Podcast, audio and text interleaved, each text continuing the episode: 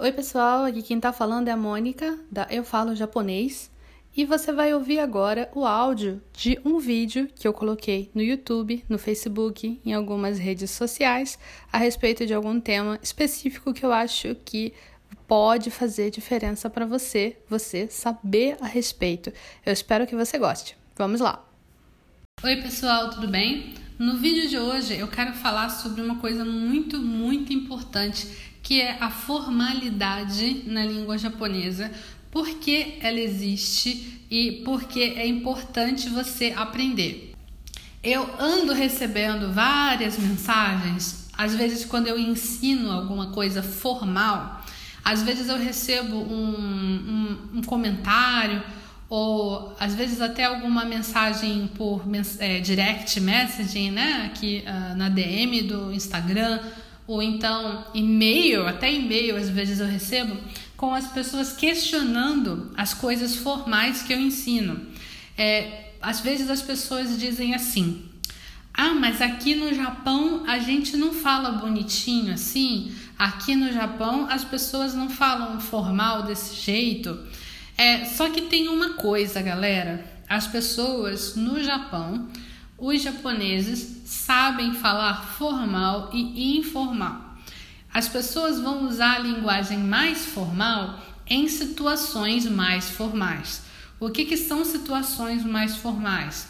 São situações que as pessoas vão precisar falar com alguém que está acima delas na hierarquia japonesa ou seja, um chefe, ou seja, é, um cliente que você tem que atender.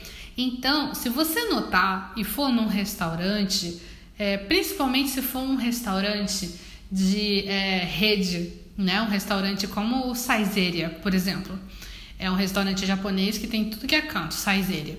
Você vai ver que os funcionários que trabalham lá, eles falam mais formal, porque eles foram treinados para isso. Eles foram treinados. Se você for num restaurante pequeno, que é um restaurante de actor e de um tiozinho, você não vai ver ele falando super formal com você.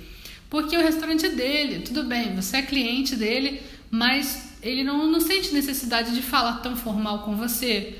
Mas a realidade é que a formalidade ela serve para trazer um sentimento de acolhimento quando você está tratando o cliente. Ela é usada para você trazer um sentimento de respeito quando você está falando com o chefe.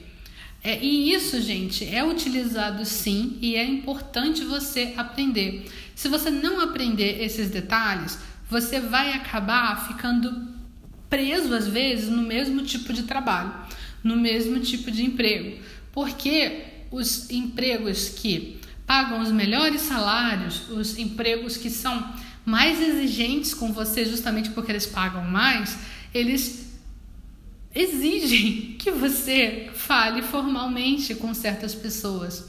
Você não vai poder falar de qualquer jeito lá. Às vezes você pode até achar que pode falar no trabalho que você está agora, se você trabalha no Japão ou se você trabalha com japoneses. Às vezes você pode até achar que tá tudo bem você falar informal, mas você pode, sem saber, tá incomodando alguém. Alguém que você não gostaria de incomodar. Você pode estar tá incomodando o seu chefe, você pode estar tá incomodando os seus colegas de trabalho. É, um exemplo que eu posso dar agora é um caso do uso de san. Vocês podem achar que, ah, mas todo mundo usa san, só que san é uma formalidade também, você usa san. Você não usar san no nome da pessoa é como se você tivesse muita intimidade com ela e às vezes as pessoas não te dão essas liberdades, né? Isso faz parte da formalidade. Eu lembro que eu estava trabalhando com um japonês é, aqui no Brasil e a gente estava trabalhando com um grupo de japoneses e tinha uns grupos de é, descendentes de japoneses. Aí o descendente de japonês que tinha, ele não falava japonês muito bem ele falava japonês é, mais ou menos assim. E os japoneses, eles sabiam disso, que o, um, dos descendentes, né, não tinha um só, é, ele, ele, não, ele não falava tão bem, os japoneses sabiam disso, mas teve um japonês que falou para mim, Ah, eu não gosto quando ele, ele no caso o descendente, no, que nós estamos contando a história. Eu não gosto quando ele me chama sem usar san.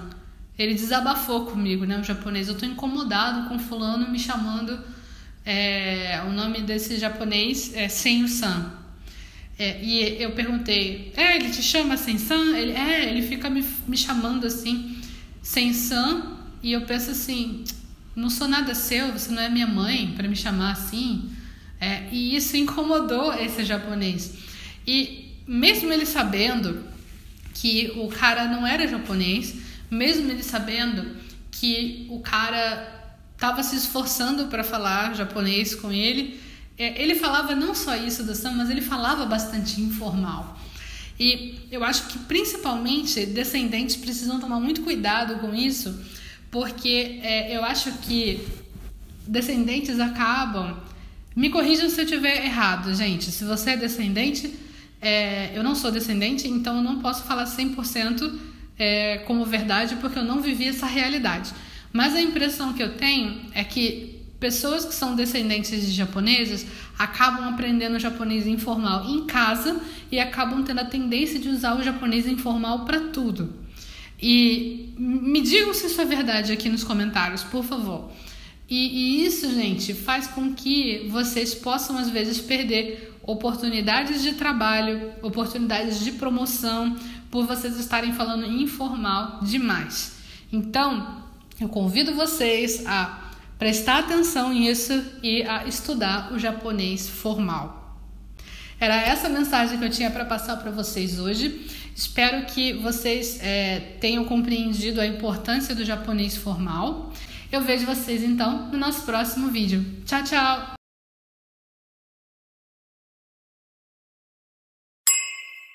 Eu espero que você tenha gostado de ouvir esse áudio. Se você gostou desse áudio, por favor, compartilhe com alguém esse podcast, alguém que você sabe que precisa saber dessas informações. E se você tiver um tempinho, avalie aqui o podcast e faz um comentário. Eu vou adorar saber o que você achou. Tchau, tchau!